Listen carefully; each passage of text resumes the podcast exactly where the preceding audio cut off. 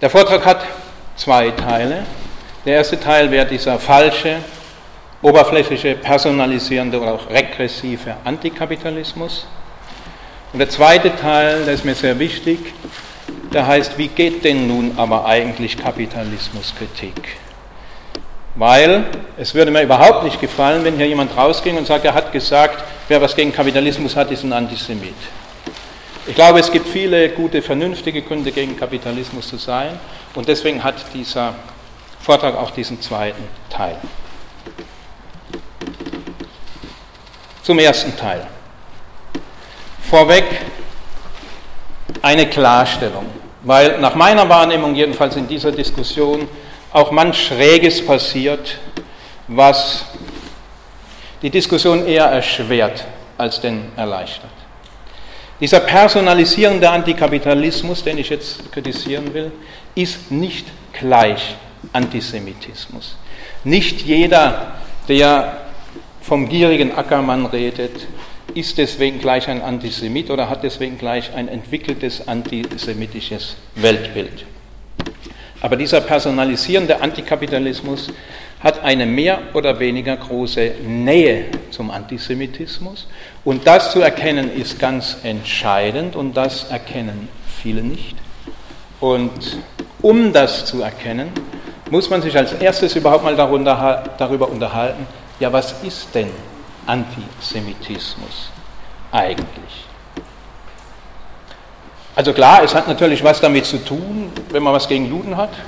Das ist auch nicht falsch. Aber reicht diese Definition wirklich aus? Ist damit wirklich alles gesagt zum Antisemitismus oder ist es nicht ein viel komplexeres Phänomen? In Deutschland gibt es seit dem 8. Mai 45 bekanntlich keine Antisemiten mehr. Also man hat in Deutschland gelernt, Antisemitismus, das ist bäh, das ist nichts. Ähm, der Vorwurf, du bist ein Antisemit, Sie sind eine Antisemitin, gilt nach wie vor als einer der übelsten Vorwürfe überhaupt. Dagegen verwahrt man sich entschieden, man will damit nichts zu tun haben. Das ist gut so. Das ist gut so, weil das war bekanntlich in Deutschland nicht immer so. Und trotzdem, und das ist meine These, trotzdem hat man nicht verstanden, was Antisemitismus eigentlich ist. Das ist natürlich eine ziemlich provokative These, die ich jetzt versuchen muss auch zu belegen.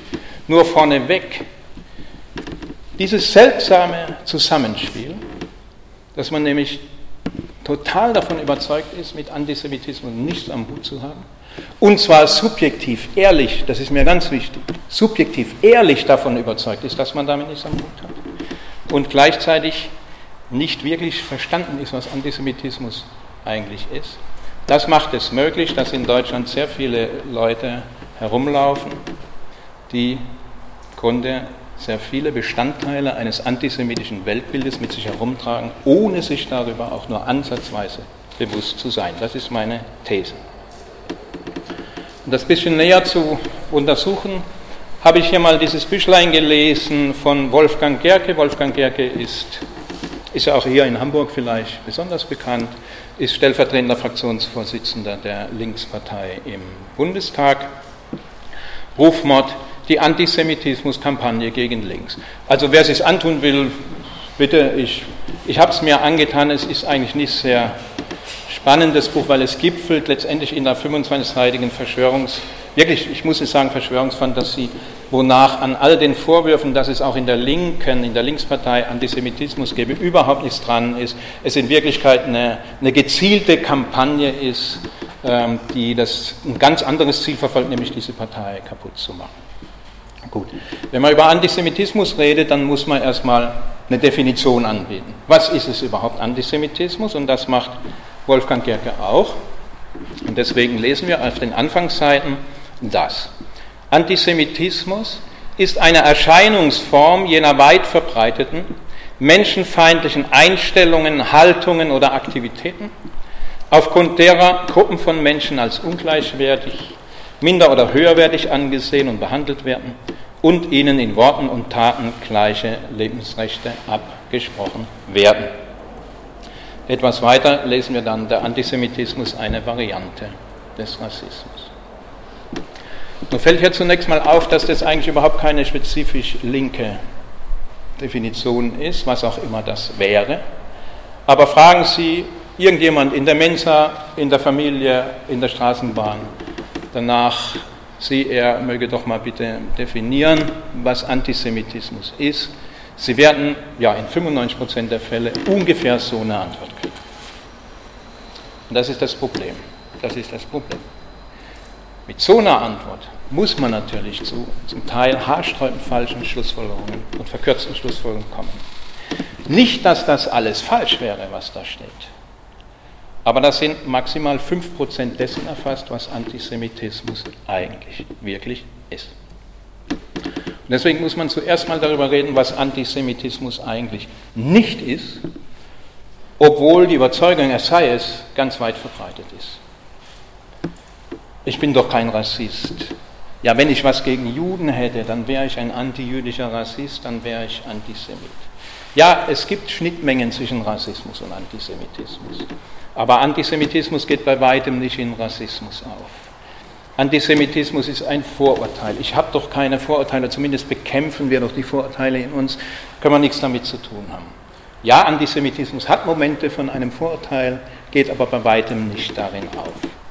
Oder dann bei manchen Linken besonders beliebt, Antisemitismus, das ist Sündenbockpropaganda der Herrschenden, die Herrschenden, die wirklich schuld sind an Krise, Krieg, Ausbeutung und Not, die zeigen dem Beherrschten, da schaut, der schaut, der Jude ist schuld, die Juden sind schuld an eurem Unglück, nicht wir. Und sowas gab es, sowas gibt es auch hin und wieder, aber auch das ist nicht der Kern des Antisemitismus. Und gar die Vorstellung, dass Antisemitismus ausschließlich rechts zu Hause sei, ist falsch. Antisemitismus ist in der ganzen Gesellschaft verbreitet, auch links und auch in der vermeintlich ach so guten Mitte. So, nachdem ich jetzt so viel gesagt habe, was Antisemitismus eigentlich nicht ist, muss ich mal ein Angebot machen, was Antisemitismus eigentlich sein könnte. Und das ist mein Vorschlag, was Antisemitismus denn ist. Antisemitismus ist das Ressentiment gegen die kapitalistische Moderne. Achtung, nicht die notwendige Kritik am Kapitalismus. Das ist was anderes, dazu werde ich noch was sagen. Das Ressentiment. Dass die Herrschaft von Markt und Kapital als persönliche Herrschaft bösartiger Menschen fantasiert, im Vernichtungswahn gegen die vermeintlich Schuldigen kulminiert und die Juden damit identifiziert.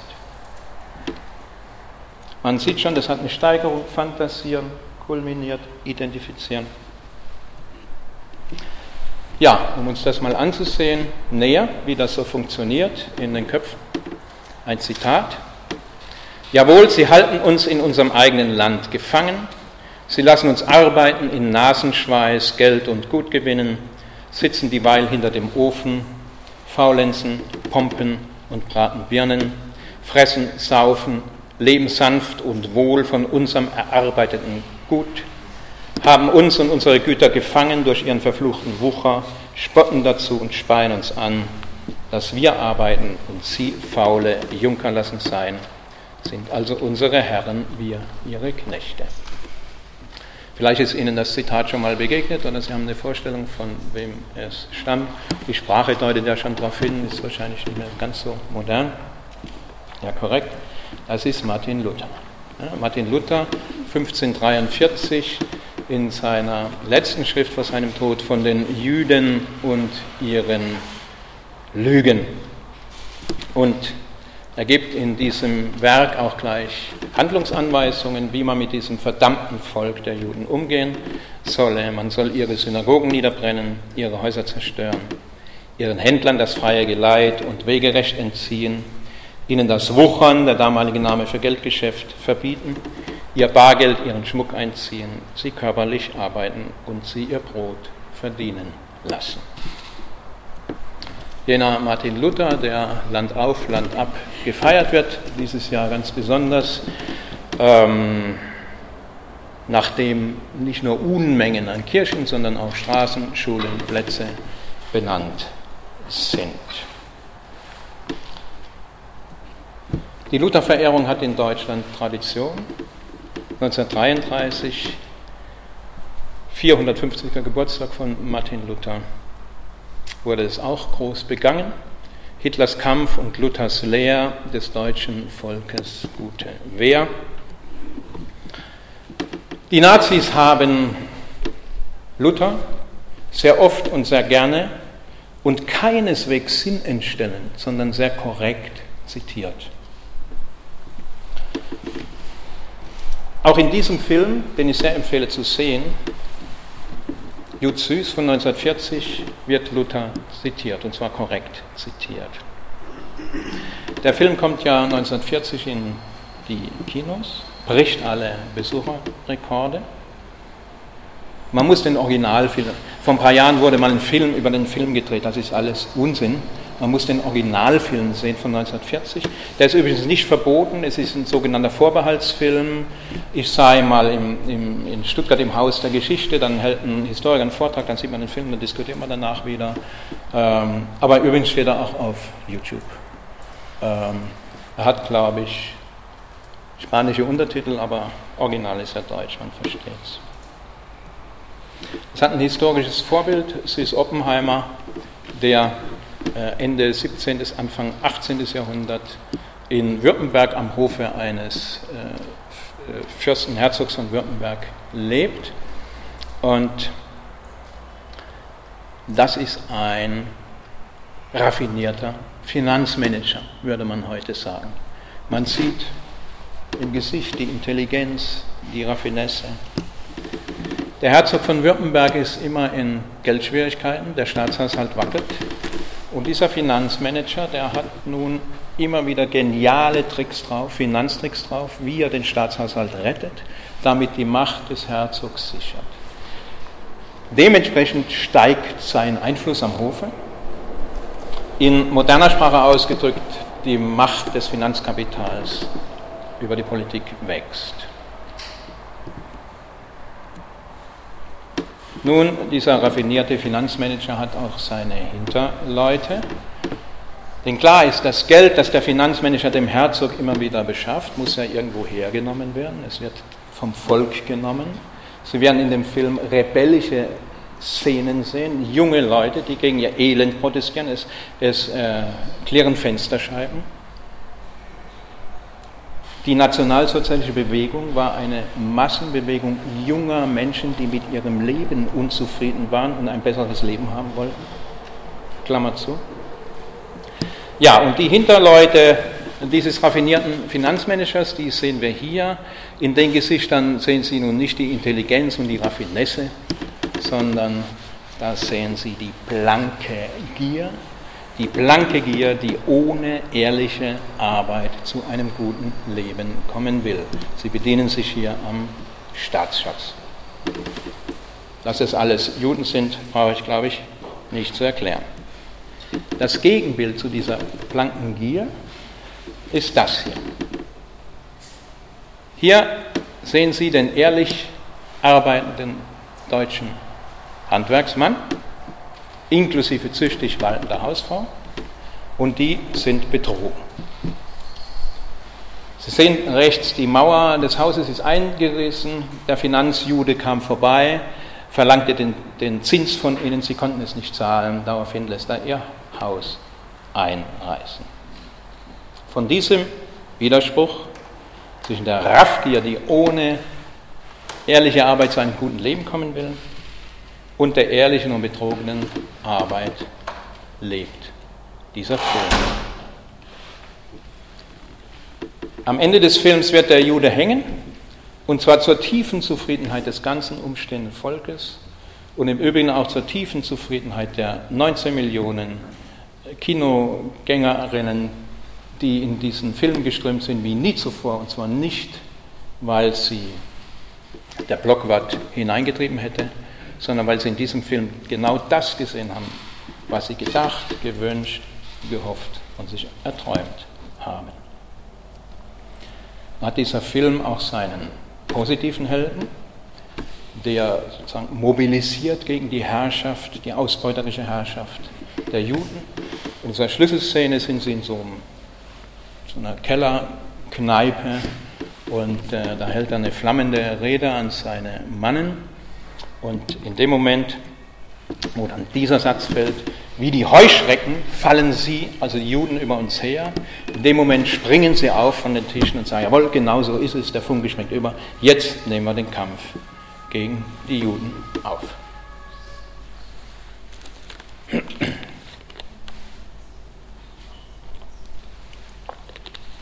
Ich empfehle den Film wirklich zu sehen. Ich habe damals, als ich ihn vor 10, 15 Jahren zum ersten Mal sehe, glaube ich, noch ein bisschen besser verstanden, was, was an Nationalsozialismus und Antisemitismus eigentlich sind.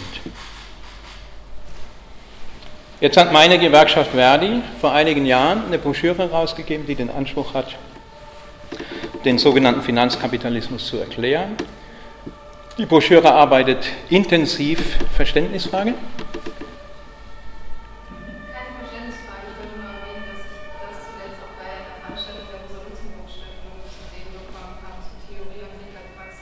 Okay. Ja, das äh, freut mich ja, wenn das auch bei der Rosa-Luxemburg-Stiftung schon durchgedrungen ist. Okay, aber wir können ja diskutieren. Ja? Okay.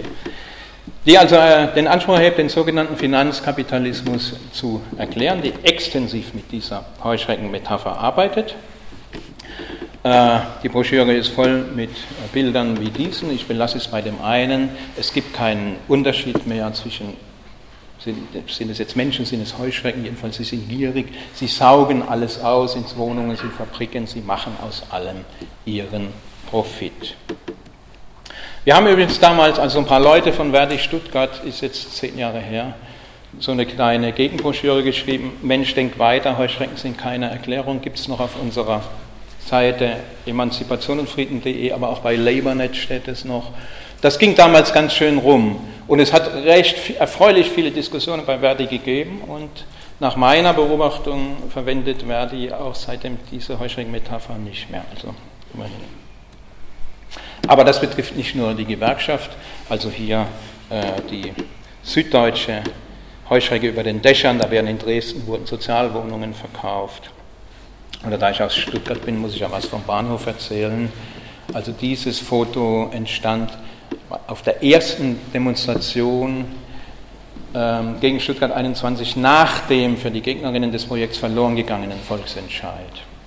Herr Kretschmann, verstecken Sie sich nicht hinter dem sogenannten Volksentscheid, denn entschieden hat nicht das Volk, entschieden haben Kapital, Spekulanten und Heuschrecken mit ihren Millionen und irregeführte, belogene und betrogene Bürger. Steht da noch, müssen wir jetzt glauben. So, Jetzt sind natürlich weder die äh, Leute, die in Stuttgart was gegen den Bahnhofsneubau haben, noch die Kolleginnen bei, bei Verdi, äh, noch die Redakteure der Süddeutschen Werbung sind keine Nazis. Das wäre ja, also einmal wäre es persönlich absolut unter jeder Gürtellinie und zum Zweiten wäre es aber auch analytisch falsch. Ja, das wäre falsch. Das Problem, das sich in dem und vielen anderen Beispielen, die man noch anführen könnte, zeigt, ist, dass es in der ganzen Gesellschaft weit verbreitet, von links nach rechts und weit in der sogenannten guten Mitte, hochproblematische Bilder gibt, Weltbilder gibt, Welterklärungen gibt, über deren Brisanz sich die allermeisten überhaupt nicht klar sind. Und das ist das Problem. Es gibt insbesondere seitdem die Krise 2008 zunächst in der Finanzsphäre ausbrach, wenn sie auch dort nicht verursacht war, kommen wir vielleicht nachher noch drauf, aber die Finanzsphäre ausbrach, und seitdem nicht mehr enden will. Eine weit verbreitete Stimmung gegen irgendwelche Gierigen, die irgendwo da oben im Dunkeln alle Macht haben und die uns auf der Tasche liegen. Und dieses uns, dieses wir, das ist immer das eingebildete Kollektiv derer, die ehrlich arbeiten und deswegen betrogen sind. Das nenne ich das regressiv antikapitalistische Ressentiment oder das personalisierende, oberflächliche, antikapitalistische Ressentiment. Es gibt eine weit verbreitete gefühlte Bedrohung durch Heuschrecken, Zocker, Bankster, Manager, Spekulanten und so weiter. Ich kann auch sagen, es gibt einen Bauch-Antikapitalismus, einen Antikapitalismus des Gefühls, der wirklich weit verbreitet ist. We are the 99. Was für ein gutes Gefühl. zur großen Menge der Ehrlichen und Betrogenen zu gehören. Wie schön, wir gehören doch alle zusammen. Die Dame ist gerade der Meinung, sie selber sei die 99 Prozent.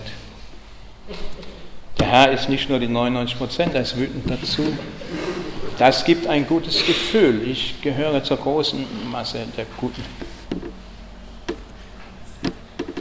Dieses regressiv-antikapitalistische Ressortiment gipfelt regelmäßig in einer Frage, die sich für ganz besonders kritisch hält, es aber nicht ist. Das ist sozusagen letztendlich die zentrale pseudokritische Frage des regressiven Antikapitalismus und die sehen Sie hier. Geld regiert die Welt, das stimmt ja irgendwie auch, so eine Erfahrungsebene ist ja nicht falsch.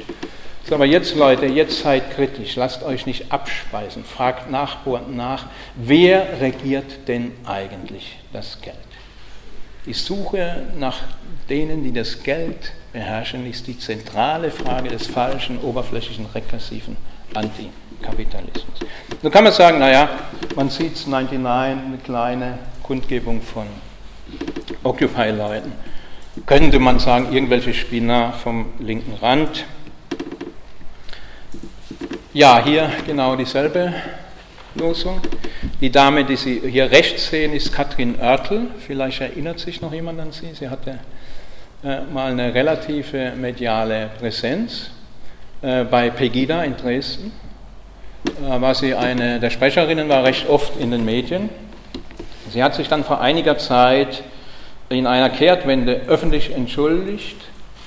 Sie habe jetzt eingesehen, sie lag falsch, die Muslime sind nicht an allem schuld, in Wirklichkeit sind die Amis an allem schuld.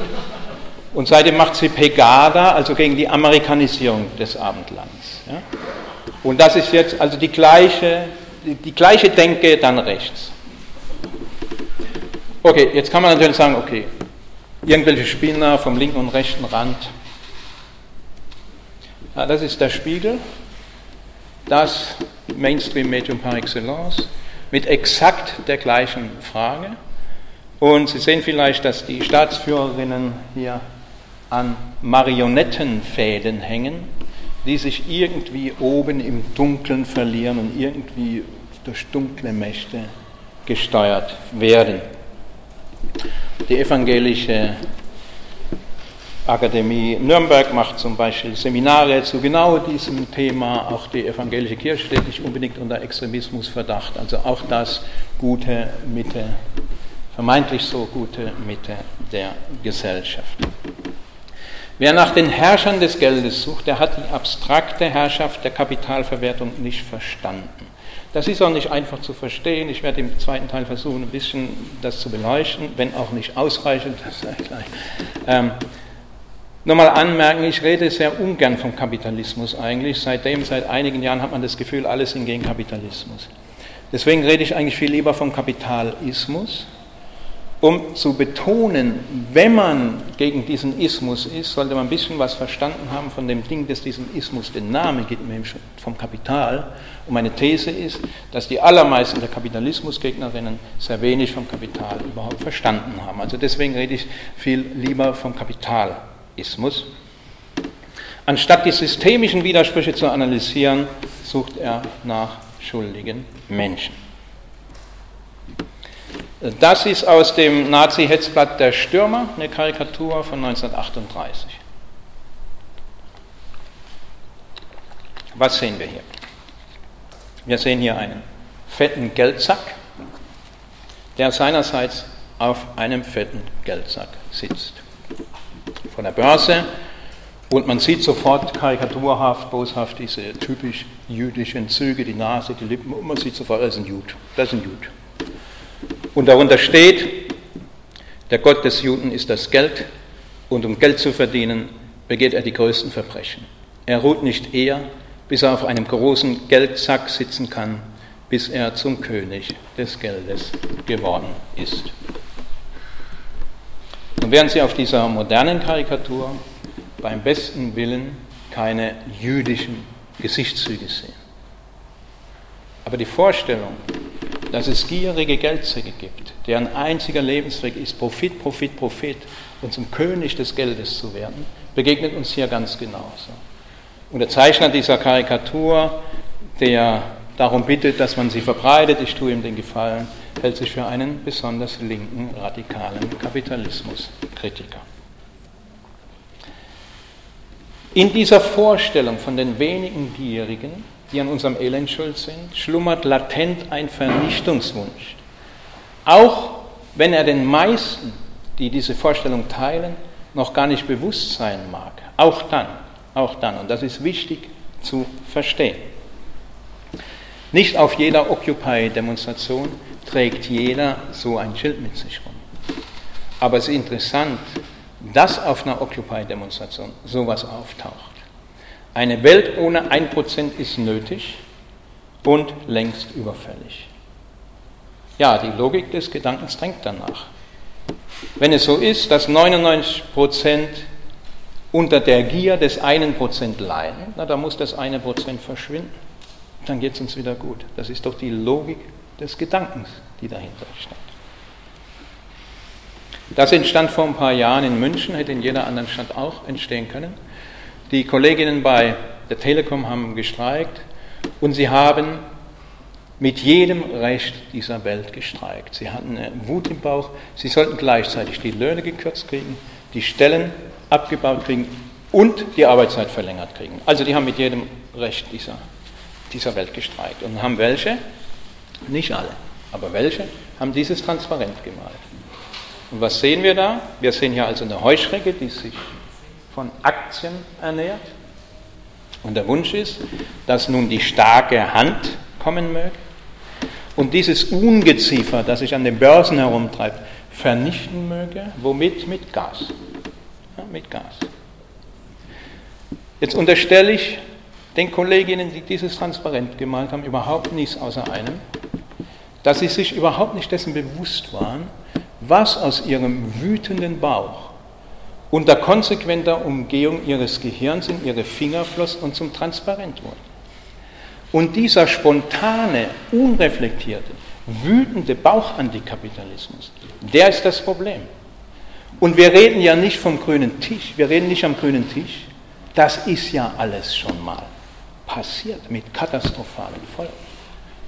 Auschwitz, das war im Wahn, der die meisten Deutschen unten wie oben befallen hatte, die Entsorgung der Raffgier, die ohne ehrliche Arbeit zu einem guten Leben kommen will, im Namen der ehrlichen und betrogenen Arbeit. Deswegen steht Arbeit macht frei. Auschwitz. Die NS-Ideologie ist überhaupt nicht zu verstehen ohne extrem positiven Bezug auf die gute und ehrliche Arbeit. Hier ein Plakat aus der Weimarer Zeit, Arbeiter der Stern und der Faust, Welt den Frontsoldaten Hitler. Natürlich auch extrem männlich notiert, diese Arbeitsvorstellung. Das ist ein Flugblatt der NSDAP von 1932. Damit haben die Wahlkampf gemacht. Vier Seiten lang, keine Angst, wir lesen nicht alles vor, aber es beginnt mit Deutschland erwache. Es wird die Verzweiflung, Not der Arbeitslosen, Arbeiter und Arbeitslosenfamilien benannt. Und dann finden wir unter der Überschrift Millionen Verschwendungen über vier Seiten mit Name und Hausnummer aufgeführt.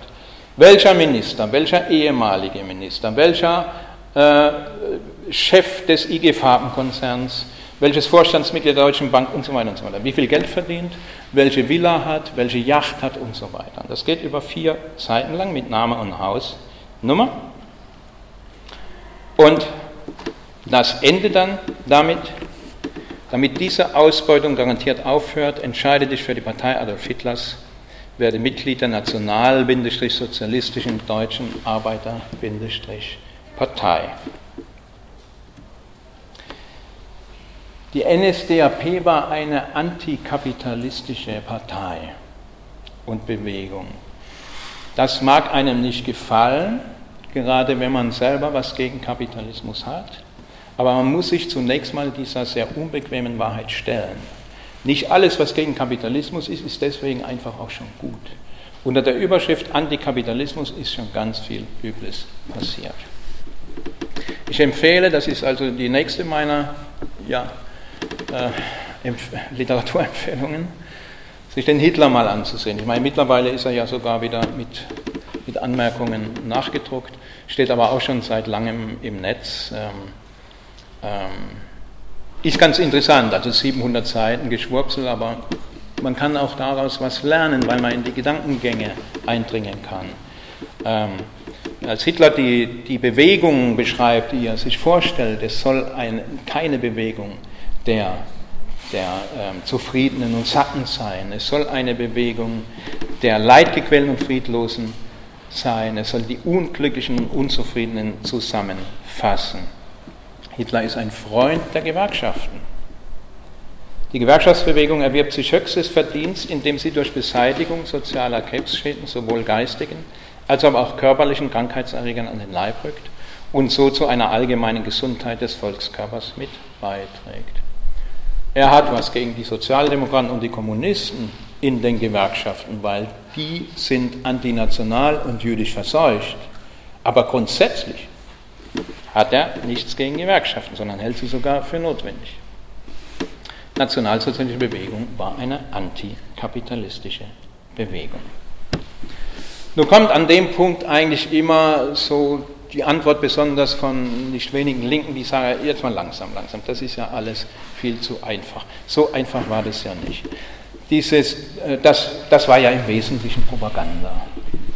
Die Nazis haben ja in der Weimarer Zeit ein bisschen auf Antikapitalismus gemacht, mit dem klar durchschaubaren Ziel, die Massen wegzukriegen von der SPD, von der KPD.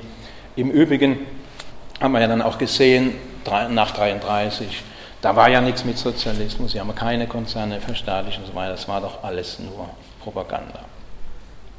Ich halte diese Sicht, die ich auch mal geteilt habe, schon lange nicht mehr für überzeugend und glaube, nein, es war etwas anderes. Der Antikapitalismus der NSDAP war keine Propaganda, er war Antikapitalismus auf der Grundlage des Kapitals. Was nun das? Was soll das sein? Das ist ein Widerspruch, absolut. Aber es ist ein quick, lebendiger Widerspruch. Antikapitalismus auf der Grundlage des Kapitals. Was ist damit gemeint?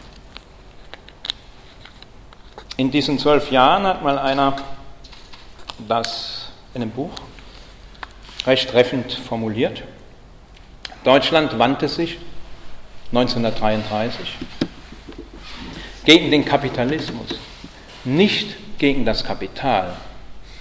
Denn Kapital kann ja nur aus Arbeit entstehen und es ist nicht einzusehen, warum es weniger daseinsberechtigt sein soll als die Arbeit selbst. In Deutschland ist seit 1933 Arbeit eine Ehre. Der Arbeitsvertrag ist dadurch in ein gegenseitiges Treue- und Fürsorgeverhältnis umgewandelt und das Arbeitsverhältnis auf eine völlig neue Grundlage gestellt worden. Die Arbeit ist Dienst, nicht mehr Ware, Ehre, nicht mehr Frohn. Die Wertung des Menschen nach seiner Arbeit, nach seiner Einstellung gegenüber dem Volksganzen ist heute so selbstverständlich geworden schreibt ein Anton Zischka 1941 in einem Werk mit dem Titel Sieg der Arbeit, Geschichte des 5000-jährigen Kampfes gegen Unwissenheit und Sklaverei. Die nationalsozialistische Volksgemeinschaft konnte existieren und blühen parallel, parallel zu funktionierender Kapitalverwertung. So in meinem Alter hat man ja damals noch mitgekriegt, als größeres Kind oder Jugendlicher hat man mitgekriegt, wie die damals Alten geschwärmt haben. Der Hitler hat die Arbeit, hat die Autobahnen gebaut, der Hitler hat die Arbeitslosigkeit beseitigt, das Kraftdurchfall, das ging uns wieder besser. Ja, in recht kurzer Zeit Vollbeschäftigung stand Massenarbeitslosigkeit, steigender Lebensstandard, bezahlter Urlaub wurde eingeführt, Erweiterung Unfallversicherung bei Berufskrankheiten, Krankenversicherung der Rentner und so weiter und so weiter. Und damit waren die antikapitalistischen Bedürfnisse großer Teile der Bevölkerung befriedigt. Dass Sie und ich vielleicht eine etwas andere Vorstellung von Kapitalismus noch haben, das mag jetzt sein, Aber unter der Überschrift Antikapitalismus lief für ganz viele Menschen das. Und sie waren zufrieden. Deswegen hat die nationalsozialistische Volksgemeinschaft existiert parallel zur funktionierenden Kapitalverwertung. Ein Antikapitalismus auf der Grundlage des Kapitals ist übrigens gar nicht so Besonderes. Den gab es vor dem Nationalsozialismus schon und das gibt es auch danach. Den gibt es auch heute noch, wenn auch in unterschiedlichen Formen. Wenn in unterschiedlichen Formen und wenn man auch jeden genau angucken muss, so gibt es doch Gemeinsamkeiten. Also ermöglichte die Koexistenz kapitalistischer Strukturen in der NS-Volksgemeinschaft. Er prägte aber auch die politische Ökonomie des verblichenen Realsozialismus, ohne jetzt irgendeine billige Gleichsetzung DDR gleich NS, das wäre völlig schief. Ja. Und trotzdem, ich empfehle, wenn Sie mal die Möglichkeit haben, in einem Antiquariat oder in Ostdeutschland auf dem Speicher oder im Keller, mal das Lehrbuch ähm, Politische Ökonomie des Sozialismus, Dietz Verlag Berlin 1973, sich mal anzugucken. Da sind alle zentralen Begriffe der sozialistischen oder realsozialistischen Ökonomie drin und Sie werden alle zentralen Begriffe der kapitalistischen Ökonomie finden. Arbeit, Ware, Wertgesetz, Lohn, Wettbewerb und so weiter. steht immer nur sozialistisch davor. Das ist ein kleiner Hinweis darauf, der natürlich noch zu vertiefen wäre, dass im Grunde genommen dieses System auch nicht aus dem kapitalistischen Universum ausgebrochen ist. Und das, wenn auch auf eine andere Art als der NS, eine, äh, ein Antikapitalismus auf der Grundlage letztendlich des Kapitals war. Das ist aber auch die Grundlage so des Anti-Imperialismus. Also das, das Problem beginnt schon bei Lenin, spätestens bei Lenin, indem er dann fortschrittliche Nationen weniger fortschrittliche Nationen konstruiert und äh, schon ab 1922 die kommunistische Internationale den Spruch Proletarier aller Länder vereinigt euch, erweitert um Proletarier aller Länder und unterdrückte Völker vereinigt euch und dann dieses völkische Denken in dieser kommunistischen Bewegung äh, immer stärker wird. Aber auch heute bei Antiimperialisten findet man immer noch die Vorstellung, ja, bestimmte kapitalistische Länder, was, was denn sonst, gibt es ein wirklich nicht kapitalistisches Land, bestimmte kapitalistische Länder sind eben fortschrittlich und sie sind deswegen fortschrittlich, weil sie sich gegen den Hauptfeind, nämlich die USA, oft dann auch noch Israel genannt, richten. Also Iran, Syrien, Russland, irgendwie hat man dafür Sympathien, weil sie doch gegen die verhasste USA sind. Das ist also auch, auch das ist natürlich eine Form, wenn auch wieder eine andere, aber eine Form des Antikapitalismus auf der Grundlage des Kapitals. Denn was ist der Iran, Syrien, Russland anderes als natürlich kapitalistisch, ist ja klar. Das ist eine Umfrage, die ist jetzt zwei Jahre alt von der FAZ pflichten Sie der Aussage zu, der Kapitalismus passe nicht mehr zu der Welt. 48 Prozent sehen das genauso. Nur ein knappes Fünftel sieht das nicht so und ein Drittel ist sich unsicher. Ja, und die Vorstellung aber, dass ausgerechnet das Kapital habe nichts mit diesem Kapitalismus zu tun, gegen den man dann so ist. Und diese verkürzte Vorstellung haben die Nazis genial auf den Punkt gebracht, besser kann man es gar nicht mehr bringen in der Rede vom schaffenden und vom raffenden Kapital. Das ist wirklich genial, das sitzt, wer das einmal gehört hat, der vergisst sein Leben lang nicht mehr, das sitzt. Ja, das, ist, das ist gut sozusagen von der Form her, schaffende und das raffende Kapital. So, jetzt sagt es heute niemand mehr, weil man natürlich weiß, das ist von den Nazis und deswegen darf man das nicht sagen. Aber die Denke sehr vieler Leute ist gar nicht so weit davon entfernt. Deswegen machen wir ein kleines Ratespielchen. Das ist ein Zitat und Sie dürfen raten, von wem es ist. Zitat. Für einen Kapitalisten ist ein Unternehmen nur ein Mittel zum Zweck der Kapitalverwertung und der Erzielung von Rendite. Wie der alte Adel von den Frondiensten seiner Hintersassen lebt der Kapitalist von den Erträgen seines Vermögens, das er in vielen Fällen schlicht geerbt hat. Ein Unternehmer ist jemand, der ein Unternehmen aufbaut und führt mit eigenen Ideen, Power und Kreativität. Jede vernünftige Wirtschaft braucht gute Unternehmer, aber sie braucht keine Kapitalisten. Vorschläge von wem? Sozialdemokrat. Hitler, Frage, okay, okay. Ist ja schon interessant, die, die Spannbreite der, der Antworten. Also da ist natürlich das schaffende und das raffende Kapital drin im Grunde, wenn auch nicht so genannt. Ich unterstelle der Person, die das geschrieben hat, auch gar nicht, dass sie daran gedacht hat. Aber das ist natürlich de facto drin. Ja, das ist Sarah Wagenknecht in ihrem Renner Geld ohne Gier letztes Jahr erschienen. Ja? Das ist Sarah Wagenknecht. So, jetzt unterstelle ich der Sarah Wagenknecht nicht, dass sie eine Antisemitin ist. Das fände ich unfair und würde ihrer Persönlichkeit nicht gerecht.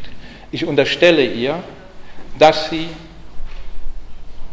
sich gar nicht darüber im Klaren ist, wie nahe mancher ihrer Positionen am Antisemitismus dran sind. Und das geht nicht nur der Sarah Wagenknecht so, sondern sehr vielen. Und das ist das Problem. Das ist das Problem. Nichts gegen Juden haben ist gut. Wenn du nichts gegen Juden hast, dann ist es gut. Aber das muss noch lange nicht heißen, dass du immun bist gegen antisemitische Denkmuster. Ja, links oder rechts. Leute aufgewacht, die Gierigen zerstören unsere Erde. Das war auf so einer Anti-TTIP-Demonstration. Der Galgen für Sigmar Gabriel, passt bloß auf Sigmar, auch nicht bei Pegida, sondern äh, bei einer ähm, auch Demonstration gegen TTIP. Herr Gauck, Frau Merkel, Herr Gabriel, Herr Özdemir, ziehen Sie Ihren Kopf aus dem Arsch von Goldman Sachs und der CIA, sonst kündigen wir Sie alle. Mahnwachen? Nee, Ostermarsch. Friedensbewegung. Ostermarsch Berlin 2016. Die Zeitung Junge Welt wirbt seit mindestens 20 Jahren mit diesem Spruch. Sie lügen wie gedruckt, wir drucken, wie sie lügen. Wie weit ist das entfernt von Lügenpresse halt die Fresse? Das ist genau die gleiche Denke. Das ist genau die gleiche Denke. Da sind Bösewichte, die lügen und wir sind die Vertreter der Wahrheit. Ist das links oder ist das rechts? Viele, gerade auch Linke, Alternative, stellen sich vor, dass man demokratische Banken organisieren könnte. Also wir, wir organisieren einfach eine demokratische Bank und da entscheiden wir mit Mehrheit, wofür das Geld ausgegeben wird. Und dann wird alles gut. Da ziehen ja auch welche durch die Lande und ähm, versuchen dafür zu mobilisieren. Die haben also immer, die haben eine große Anzahl von Fans. Aber das sind natürlich vollkommen einfache Fragen, äh, vollkommen einfache Antworten auf hochkomplexe Fragen. Also hinter der Vorstellung, man könne einfach Banken demokratisieren, da, da ist überhaupt nichts verstanden von Kapitalverwertung, nicht die Bohne, als ob sich die Kapitalverwertung nach demokratischen Mehrheitsbeschlüssen richten würde. Aber die Vorstellung ist verbreitet. Insbesondere unter Linken und Alternativen. Ja, das ist jetzt in dem Fall ein Plakat der AfD. Ist es links oder ist das rechts? Wir haben nach wie vor eine unsichtbare Regierung, die die Geschicke dieser Welt bestimmt. Oskar Lafontaine. Also Sie erinnern sich an das Bild vom Spiegel, wie die alle an Marionettenfäden hängen. Wer regiert das Geld? Das hier Linksjugend Hamburg, die ist ja irgendwie scheinbar besonders gut drauf. Unterstütze Dr. Sarah Wagenknecht am 24. September mit zwei Stimmen Sarah ist eine wahre Politikerin des Volkes. Sie steht für Frieden und Gerechtigkeit. Der größte Sohn unserer Stadt, Ernst Thälmann, wäre stolz auf sie. Der letzte Satz stimmt vermutlich. Ja. Ähm, aber ob das so, so überzeugend, ob das wirklich so überzeugend ist. Und hier ist es schon schwer, hier überhaupt noch irgendwie was Linkes zu finden. Ja. Also das ist richtig nationalistisch. Also auf der guten Seite mit der deutschen Fahne steht hier die Sarah und der Ernst und auf der bösen steht also die Merkel ähm, und der Onkel Sam. Und natürlich ist auch da das Motto Merkel muss weg aufgegriffen, ist klar. Ja? Also Sarah gegen Merkel. Also da fällt es wirklich schon schwer, da überhaupt noch irgendwas Linkes. Das ist einfach rechtsnationalistisch, völkisch. Ja, und das ist die AfD. Ähm, die demonstriert mit einem Thälmann-Zitat und das Thälmann-Zitat ist völlig korrekt wiedergegeben. Völlig korrekt wiedergegeben. Mein Volk, dem ich angehöre und das ich liebe, ist das deutsche Volk und meine Nation, die ich mit großem Stolz verehre, ist die deutsche Nation. Es gibt einen verbreiteten Glauben, wonach das Volk irgendwie gut sei und die da oben, die sind schlecht und die sind das Problem. Und mit diesem verbreiteten Glauben korreliert der verbreitete Wunsch, ach, wenn es doch endlich nach dem Willen des Volkes ginge. Ach, wenn die da oben doch endlich das tun würden, was wir wollen, beziehungsweise wenn da oben doch endlich welche wären, die das tun, was wir wollen. Und das ist die verwirklichte Volksgemeinschaft. Endlich geht es nach dem Willen des Volkes. Die da oben sind jetzt auch gut. Die machen das, was wir wollen. Sie sind so wie wir.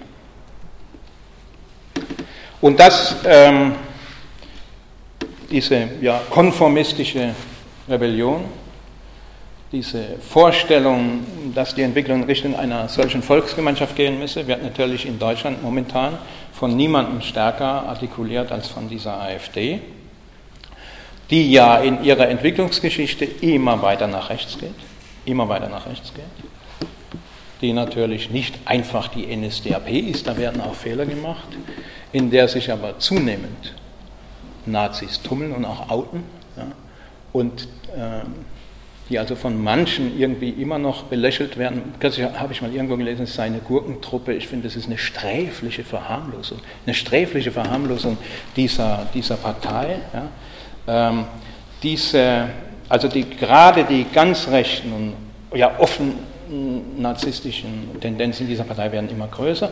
Und nun gibt es verschiedene Versuche, dieser, ähm, äh, dieser Partei entgegenzuwirken, und zwar also ehrenwerte Versuche, wirklich ehrenwerte Versuche. Eine Schiene ganz verbreitet ist, äh, sie als kalt und unsozial zu entlarven. Er findet das auch richtig solange sie das noch ist. Aber man muss genau hinsehen, wie entwickelt sich die Partei und das ist widersprüchlich. Also das hier ein Beispiel jetzt von Verdi, ja, die das sagt, die sind doch eigentlich kalt und das wird auch in Betrieben verteilt. Ich finde das nicht falsch, aber ich glaube, es reicht nicht aus. Es reicht nicht aus, weil die Entwicklung der AfD und noch mehr anderer rechtspopulistischer Parteien in Europa geht in eine andere Richtung. Also auch in der AfD tut sich schon was. Sie will die Äußerungen von wegen Rentenversicherung und so, die sie früher gemacht haben, neoliberaler Art, die sind perdu. Sie wollen eine Rentenversicherung für alle. Sie sagen, sie präferieren das Schweizer Modell. Das ist besser als das deutsche Modell. Ähm, nationalistische soziale Politik, also die Erbschaftssteuer, ähm, lehnen sie zwar ab, aber sie sind für einen Mindestlohn. Sie sind mittlerweile für äh, Personal Bemessung in der Pflege. Sie haben eine ganze Reihe von Forderungen aufgenommen und sie unterscheiden sich da nicht von anderen rechtspopulistischen Parteien, die zum Teil diesen Weg schon sehr viel weiter gegangen sind. Weil die Wahrheit ist, bezahlbare Wohnungen, höherer Mindestlohn, mehr Kindergartenplätze, das ist unverhandelbar. Das ist immer richtig. Dafür muss man eintreten. Das ist sozusagen eine Frage des Anstands. Ja? Das ist klar. Das muss man machen. Das sind auch Gewerkschaften, aber nicht nur Gewerkschaften gefordert. Ganz ohne Frage. Nur, das geht alles auch in der Kombination und Flüchtlinge raus. Für uns ja, das alles wollen wir, aber nur für Deutsche. Und das ist das Problem. Und das ist die viel, viel größere Herausforderung meines Erachtens auf mittelfristige und längere Sicht als die der neoliberalen AfD. Das ist nämlich die Kombination von national und sozial. Und die Kombination von national und sozial hat eine noch wesentlich größere Sprengkraft äh, als das, was wir bisher haben. Und das wächst. Die AfD, ich bin kein Prophet, die AfD ist ein widersprüchlicher Haufen, aber wenn man sich an, ansieht, so die ganz Rechten, äh, Höcke, Pockenburg und so, die entsprechend deren Einfluss wächst, die vertreten so eine Linie. Ja?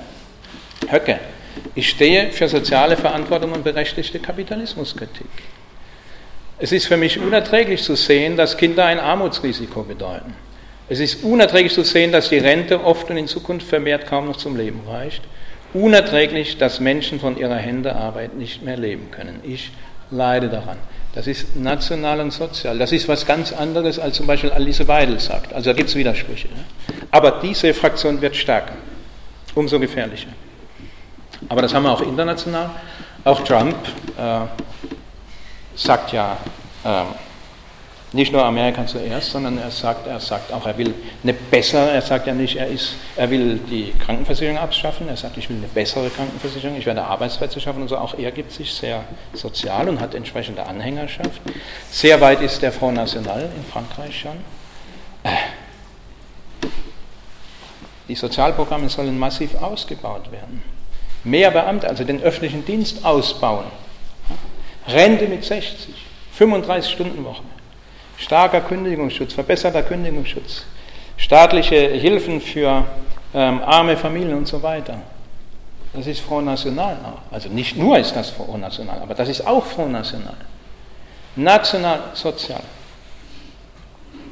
Will das in Holland. Der hat vor 10, 15 Jahren, war das noch ein knallharter Neoliberaler. Also der hat äh, äh, den Herrn Lindner noch überboten, ja, damals. Das hat sich ganz stark geändert, ganz stark geändert. Auch er bringt immer mehr ähm, soziale Forderungen in sein Programm. Auch diese Verbindung von nationalen Sozialen, auch da übrigens auch bei der FPÖ in Österreich, das sind alles noch widersprüchliche Tendenzen, das muss man sehen, aber die nationalsoziale Tendenz wird stärker. Das ist jetzt ganz aktuell aus Stuttgart, da ähm, nur mal hier diese Denke demonstrieren. Da hat sich nun also eine Stuttgarter Jugendgruppe gegründet, eine nationale Stuttgarter Jugendgruppe. Infoportal in einer Landeshauptstadt, die alles Fremde mit offenen Armen begrüßt, jedoch die Augen vor einer Not verschließt, die Obdachlose im Winter erfrieren lässt. Also das Fremde, da grudelt es einem, aber es ist doch eine Sympathie, eine Solidarität mit Obdachlosen da. Das spricht einem ja irgendwie an. Ne? in einer Landeshauptstadt, die Geld für grün alternative Umweltprojekte zur Verfügung stellt, um einer Verschmutzung entgegenzutreten, die man auch jahrzehntelang bewusstes Wegschauen selbst herbeigeführt hat. Das ist auch nicht ganz falsch, ein bisschen vereinfacht, aber ist auch nicht ganz falsch. Die jahrzehntelang Kapitalisten und Ausbeuter hofiert hat, während Deutsche, nicht Menschen, Deutsche sich den steigenden Mieten geschlagen geben mussten und aus der Innenstadt verdrängt wurden. Wenn da jetzt Menschen stehen würde, Wäre gegen diesen letzten Satz nichts einzuwenden? Während in der Landeshauptstadt Millionen für vermeintliche Integration billigen Humankapitals investiert wird, da könnte man fast schon unterstellen, so eine bestimmte Sympathie mit den armen Schweinen. Also der Begriff Humankapital ist ein katastrophaler Begriff. Und da könnte man, schimmert fast so durch eine Sympathie mit armen Menschen, die da zum Humankapital degradiert werden ist die echte Stuttgarter Jugend bereits zu einer Minderheit auf den eigenen Straßen geworden. Dieser Landeshauptstadt und im Fortschreiten dieser Entwicklung ruft die deutsche Jugend jedoch ein geschlossenes Nein entgegen. Wir sind ein Zusammenschluss der echten Stuttgarter Jugend ohne Migrationshintergrund, entschlossen uns dem übermächtigen Apparat aus Eliten, Medien und domestizierten Bolschewisten entgegenzustellen. Wir sind Stuttgarts Leuchtturm, werde Teil davon. Ja, da ist die normale rechte Irrsinn dabei, aber es hat auch einen ganz starken sozialen Touch. Darauf kommt es mir eigentlich an, das zu sehen. Und ich denke, das wird stärker. Der DGB hat sich lange nicht der Wahrheit gestellt, dass unter seinen Mitgliedern mehr rechte Gesinnung ist als im, im Durchschnitt der Bevölkerung. Wobei man das weiß. Also ich mache seit 40 Jahren Gewerkschaftsarbeit, das war schon immer so. Ja? Also das ist, dazu brauchte ich nie eine, eine Untersuchung, das hat man gespürt. Ja? Das, das ist so. Der DGB hat sich lange dieser Wahrheit verschlossen, seit einiger Zeit. Ähm, sagt der DGB jetzt, ja, das ist auch so, entwickelt Programme dagegen, das ist erstmal gut. Und die Zahlen sind jetzt vom DGB und Sie sehen, dass die, auch die AfD-Wählerschaft unter Gewerkschaftsmitgliedern deutlich stärker ist als in der Gesamtbevölkerung. Ja, das ist noch ein Zitat, das dürfen Sie gerne auch raten, von dem das ist. Kann man übrigens auf YouTube auch sehen. Originalzitat, das Volk würde liebend gern dem Banken wieder zu dem Ansehen verhelfen, das sie einmal hatten, als man sie noch Geldverleiher nannte, als es noch ein dreckiges Handwerk war, das ein ehrbarer Christ gar nicht ausüben wollte, als die Ackermänner den Dienstboteneingang nehmen mussten, anstatt als Fußvolk der Herrschenden an der Tafel zu sitzen. Der Redner spricht von den lautstarken Herolden eines maroden Systems, das weltweit an den Fäden der Geldverleiher zappelt. Solange die Kanzlerin die Gunst des Volkes hat, hat sie die Gunst der Macht. Das nennt man in der Biologie eine Symbiose. Aber wenn es zu Lasten des Wirtstiers geht, dann nennt man das eine parasitäre Symbiose. Das Wirtstier sind wir. Also da ist ziemlich viel drin. Ja, man weiß auch, wer auf Geheiß der Päpste im Mittelalter das dreckige Geldgeschäft machen musste und wer das, wer das ehrliche Christen das nicht machen durften, das weiß man eigentlich alles. Und das hält nun ein Redner vor 4000 begeisterten Menschen, die sich alle für besonders kritisch halten, die protestieren, die sich im Widerstand befindlich wähnen, äh, die Vuvuzelas tröten. Und ähm, das war der gerade unter linken Gewerkschaftern beliebte Kabarettist Georg Schramm auf einer Kundgebung im März 2011 ähm, gegen das Projekt Stuttgart 21. Also kann man auf YouTube sehen. Diese komplizierte Denke ist weit, weit verbreitet und halt nicht nur rechts.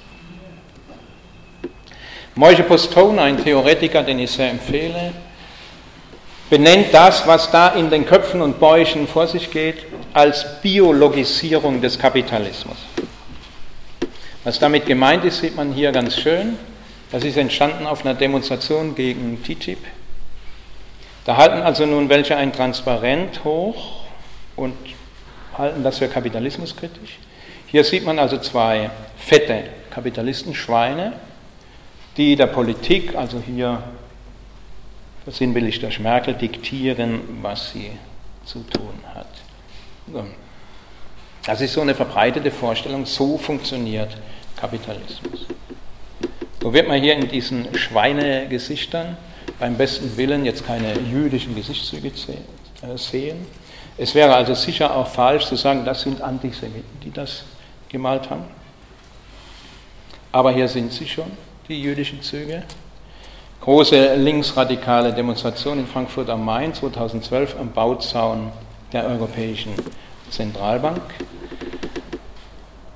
Äh, die Gier nach Geld zerstört die Welt und da ist er schon mit der Hakennase und den Lippen. Und der Zeichner hält sich für einen besonders radikalen linken Kapitalismuskritiker. Das geht manchmal sehr schnell. Antisemitismus ist das Ressentiment gegen die kapitalistische Moderne, das die Herrschaft von Markt und Kapital als persönliche Herrschaft bösartiger Menschen fantasiert, im Vernichtungswahn gegen die vermeintlich Schuldigen kulminiert und die Juden damit identifiziert. Das hat ein Entwicklungspotenzial. Man kann auch erstmal nur persönliche Herrschaft fantasieren, wo noch nicht im Stadium des Vernichtungswahns sein und noch nicht sagen die Juden sind. Ein solches Ressortiment ist auch nicht einfach schlagartig da, sondern das hat Entwicklungspotenzial. Potenzial. Und es kommt darauf an, es möglichst frühzeitig zu erkennen und ihm möglichst früh entgegenzutreten durch Reflexion. Durch Reflexion. Es nicht, möglichst nicht zur Entfaltung kommen zu lassen. Aber ich habe doch gar nichts gegen Juden. Und ich, ich kenne also viel, gerade aus meiner Gewerkschaftsarbeit, nicht wenige Kolleginnen, von denen ich viel halte, die sich sehr engagieren, ähm, in, in gewerkschaftlichem Kampf als Betriebsrätinnen, ähm, die zum Teil wirklich so problematische Denkmuster haben und, dies, und für die lege ich auch die Hand ins Feuer, dass die nichts gegen Juden haben. Ich finde, das ist eine unzulässige Verkürzung zu sagen, ihr seid alles Antisemiten. Also ich habe doch gar nichts gegen Juden. Wer das behauptet, den nehme ich das ab, jedenfalls bis zum Beweis des Gegenteils. Ich glaube, das ist ein Gebot der Fairness. Ich behaupte doch gar nicht, dass die Juden diejenigen sind, die die wenigen Mächtigen sind, die an allem schuld sind. Also habe ich doch nichts mit Antisemitismus zu tun. Da würde ich sagen, ja schön, dass du nichts gegen Juden hast, wirklich gut. Ja? Aber das Problem beginnt schon mit der Vorstellung, dass es einige wenige Mächtige gäbe, die im Dunkeln agieren und die wirklich an allem schuld sind. Und deswegen würde ich mich mit dir gerne, wenn du möchtest, zum Gespräch gehören immer zwei, aber wenn du möchtest, würde ich mit dir gerne darüber halten, was ist eigentlich Antisemitismus? Was ist das eigentlich? Tötet die Juden ist nur der Gipfel des Antisemitismus. Seine Wurzeln liegen viel tiefer. So, und dann hätte ich, wie gesagt, ich habe es ja angedroht, noch ein bisschen was zu sagen, wenn Sie noch wollen, wie eine, eine reflektierte Kapitalismuskritik gehen müsste und gehen sollte, ohne dass ich das jetzt, also es wird auch nur sehr hochstückhaft und auf eine gewisse Weise auch wieder verkürzt sein, einfach aus Zeitgründen. Ich habe dazu auch mehr Literatur mitgebracht. Also nochmal die Frage mit dem Kapitalismus. Ich rede, wie gesagt, gerne vom Kapitalismus, um das Augenmerk auf das Kapital zu lenken. Auf der Suche nach einer vernünftigen Kapitalismuskritik begegnen uns erstaunliche Verbündete, zum Beispiel der alte Aristoteles. Der schreibt vor zweieinhalbtausend Jahren, er gehörte zu den wenigen privilegierten Männern, die überhaupt die Chance hatten, damals ähm, nicht arbeiten zu müssen und sich Gedanken machen zu können, also auch philosophieren zu können. Da macht er sich Gedanken, überlegt mal so, Mensch, wie könnte denn die Welt eingerichtet sein, wenn? Was könnte denn sein, wenn? Und dann schreibt er, und die Stelle ist eben überliefert, ja, freilich. Wenn jedes Werkzeug auf erhaltene Weisung oder gar die Befehle im Voraus erratend seine Verrichtung wahrnehmen könnte. Wenn also auch das Weberschiff von selber webte, also dass man im Webstuhl hin und her bewegen muss, und der Zitterschlägel von selber spielte, dann brauchten allerdings die Meister keine Gesellen und die Herren keine Knechte. Andere übersetzen das mit, dann bräuchten wir keine Sklaven mehr. Das ist die älteste schriftlich überlieferte Stelle eines uralten Traums der Menschheit. Und man kann sicher sein, dass nicht nur der Aristoteles das geträumt hat. Und das ist der Traum von der Automatisierung. Das ist der Traum davon, dass wir doch irgendwelche Maschinenapparate hätten, die uns die lästige, mühsame, schweißtreibende, nervtötende, geisttötende Arbeit abnehmen und wir Zeit hätten für das wirklich Gute im Leben. Davon haben Millionen von Menschen geträumt seit Jahrtausenden. Und heute, heute kann jedes Werkzeug auf erhaltene Weisung oder gar die Befehle im Voraus erratend seine Verrichtung wahrnehmen. Was sind denn die Roboter anderes? Was sind sie denn anderes als genau dieser Traum? 3D-Drucker steht ganz am Anfang, ganz am Anfang. Nicht nur der Aristoteles hätte auf den Straßen getanzt, wenn er das noch hätte erleben können. Wir leben in herrlichen Zeiten, Leute. Wir leben in herrlichen Zeiten. Davon hat die Menschheit geträumt bis heute. Und jetzt haben wir es. Jetzt haben wir es. Wir können heute mit weniger menschlicher Arbeit denn je mehr Reichtum, also stofflichen Reichtum produzieren als je. Das kann man an vielen Beispielen festmachen. Als 1924 das erste Fließbandauto vom Band lief, der berühmte Ford T, da steckten damals in einem Auto 813 menschliche Arbeitsstunden. Also vom Reißbrett bis zur Lackierung. 2008 ist schon wieder ein paar Jahre her, steckten in einem Ford Fiesta noch zwölf menschliche Arbeitsstunden. Und der Ford Fiesta war ein bisschen komplizierter als das Modell T von 24. 2010 schon konnte man mit 20 Leuten im Jahr 10.000 PCs herstellen. Das heißt, schon vor sieben Jahren steckten in so einem Ding noch genau mal drei Stunden menschlicher Arbeitszeit. Herrliche Zeiten. Wie kann es sein, dass wir unter diesen herrlichen Bedingungen immer länger arbeiten sollen? Rente mit 70, Rente mit 70, Rente mit 75. Wer heute unter 30 ist, der weiß doch, wenn die Entwicklung so weitergeht, werde ich mit 80 noch keine Rente kriegen, von der ich werde leben können. Das ist doch ein Irrsinn. Überstunden ohne Ende, das ist doch ein Irrsinn. Und das unter diesen Bedingungen, von denen die Menschheit geträumt hat, immer. Aber das deutet darauf hin, dass in diesem System ganz grundsätzlich etwas vollkommen schief läuft. Vollkommen schief läuft. Das ist aber nicht die Schuld von Frau Merkel und von Herrn Ackermann, sondern das ist der irren Systemlogik der Widersprüchlichkeit der Kapitalverwertung geschuldet. Und der muss man sich annehmen. Die muss man verstehen. Die einen sollen arbeiten bis zum Umfallen, die anderen sind arbeitslos. Und der größte Skandal, den dieser Kapitalismus letztendlich in die Welt setzt, ist der, dass aus endlich, endlich überflüssig werdender Arbeit überflüssige Menschen werden. Also nicht falsch verstehen, kein Mensch ist überflüssig, aber in der Logik dieses Systems überflüssig. überflüssig. Das ist eigentlich der größte Skandal, den dieser Kapitalismus in die Welt setzt und das spüren viele Menschen. Sie spüren, auch wenn es auch in den seltensten Fällen irgendwie theoretisch durchdrungen ist, aber es wird gespürt. Die Leute sind ja nicht blöd, es wird wahrgenommen und die Angst greift um sich. Gehöre ich auch zu den, zu den Überflüssigen? Ich will nicht zu den Überflüssigen gehören. Es wird enger. Ich brauche mehr Ellbogen. Und diese Logik dieses Kapitalismus, die heißt grenzenloses Wachstum. Wenn dieses System aufhört zu wachsen, gerät es in die Krise. Es kann gar nicht anders als immer wachsen. Es ist ein weit verbreitetes Missverständnis, dass Kapital nach Profit strebt. Es strebt nach Maximalprofit, nach maximalem Profit und das ist was ziemlich viel anderes. Weil nur dasjenige Kapital, das im Konkurrenzkampf, im Ellenbogenkampf gegen die anderen konkurrierenden Einzelkapitale den maximalen Profit rausholt, ist in der Lage, am meisten zu investieren in Rationalisierung und deswegen auf dem Markt Konkurrenten auszuschlagen. Und der Schnellste gewinnt, die Langsameren gehen unter.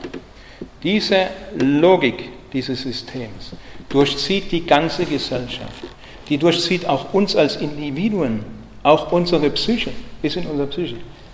Der Kapitalismus ist nicht irgendwas da oben, das Böse da oben und da unten sind wir Guten. Kapitalismus ist ein gesellschaftliches Verhältnis, dessen Bestandteil wir sind. Im Fetischwachstum wird es besonders deutlich, wenn, wenn es nicht wächst, dann jammern alle. Also die Unternehmerverbände Verbände jammern, weil die Profite gefährdet sind, die Gewerkschaften jammern, weil Arbeitsplätze gefährdet sind, die Politik, egal welche Partei, jammert, weil die Steuereinnahmen gefährdet sind und alle jammern sie, weil sie recht haben, nicht weil sie blöd werden, sondern weil sie genau richtig ihre Interessen einschätzen. Also wächst Kapital nicht, herrscht gesellschaftliche Krise. Nicht, ah, du böses Kapital, geschieht dir gerade recht, du bist in der Krise. Nein, wir selbst sind auch in der Krise.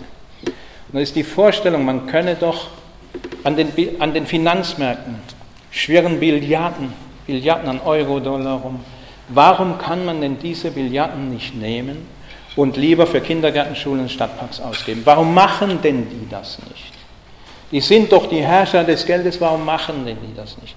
Diese Vorstellung drängt sich zunächst mal auf, ja, weil die Alltagsvorstellung ist ja, die Alltagserleben ist, wenn ich 20 Euro in der Tasche habe, dann kann ich doch damit machen, was ich will. Gesetzt den Fall, Wohnen, Schlafen, Essen und so weiter sind gesichert.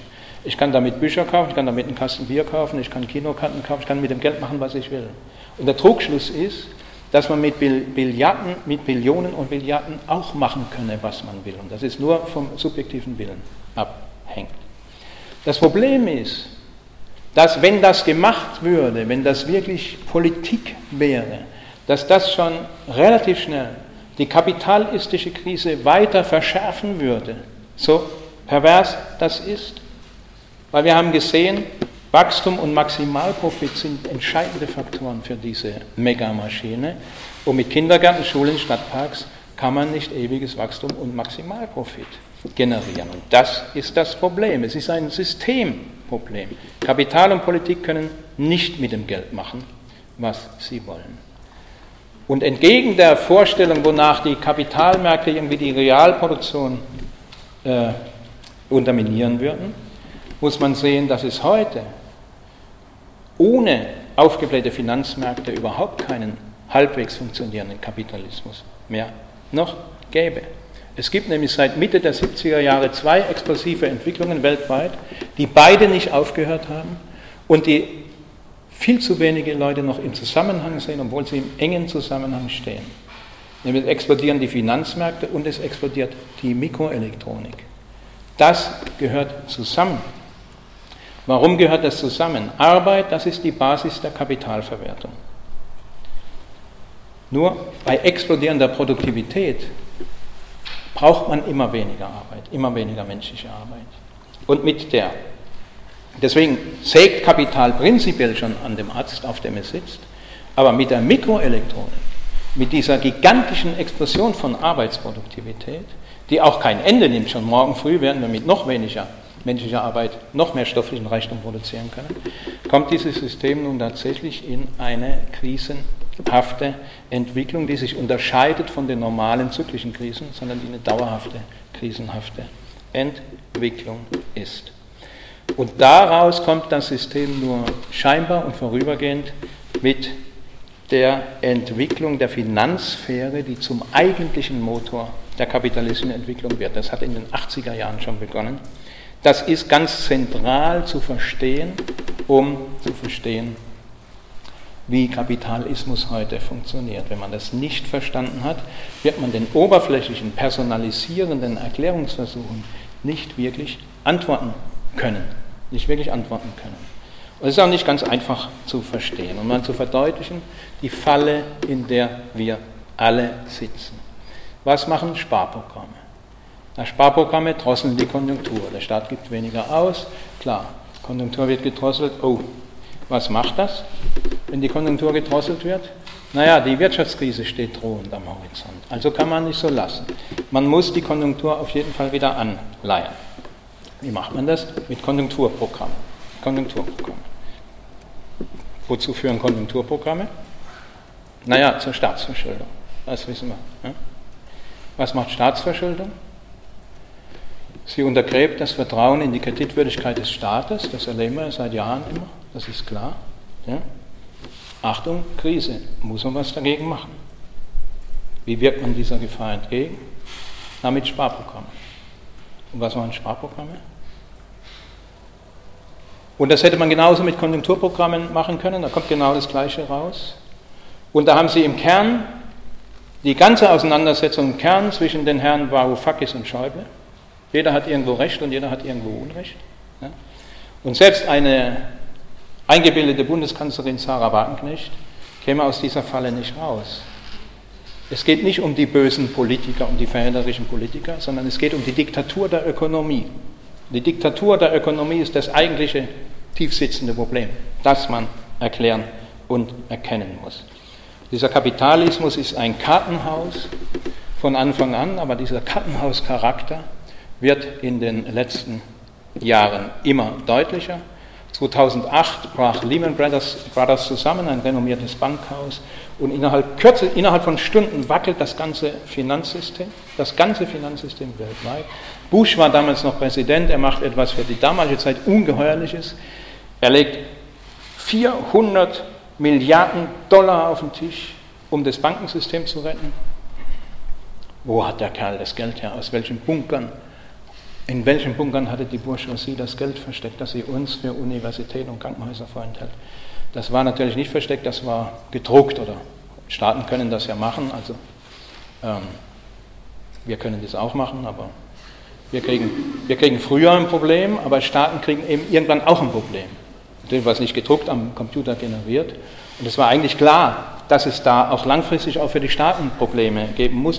Die Chinesen haben nachgezogen, die Europäer mit noch höheren Beträgen damals. Es ist gelungen, das System erstmal ein bisschen zu stabilisieren. Aber es ist völlig klar heute, und das seit Jahren, immer mehr Staaten stehen vor dem Bankrott. Und nun will ich gar nicht reden von den Leuten in Griechenland zum Beispiel, wo es wirklich vielen Leuten sehr dreckig geht, das will ich jetzt mal völlig ausklammern, zynischerweise, und nur über die Logik des Systems reden. Vielleicht ist in der Logik des Systems noch möglich, dass man kleine Staaten wie Griechenland etc. noch rettet. Aber wer würde Griechenland und andere Staaten retten? Na, die großen, die großen Staaten. Aber wer rettet die USA, China, Japan, Deutschland, die wirklich großen? Dahinter steht niemand mehr. Und in all den genannten wackelt es auf die ein oder andere Form beträchtlich. Vor dieser Situation stehen wir. Ich konnte das jetzt nur andeuten ähm, und habe dazu auch vertiefende Literatur mitgebracht, weil nochmal, Ideologiekritik ist wichtig, unbedingt muss man machen.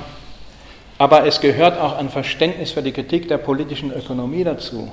Es ist ja gut und schön, wenn ich weiß, dass nicht irgendwelche gierigen Bankster oder gar die Juden an unserem Unglück schuld sind.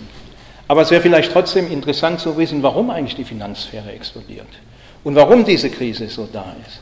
Und dazu braucht man Antworten. Und das heißt, dass man sich wieder mehr als früher, gerade auch als Ideologiekritikerin, mit der Kritik der politischen Ökonomie befassen muss. Eine vernünftige Kapitalismuskritik beginnt immer mit einer Kritik der Arbeit. So, das war es jetzt erstmal. Vielen Dank für eure Aufmerksamkeit und jetzt gerne Diskussion. Vielen Dank.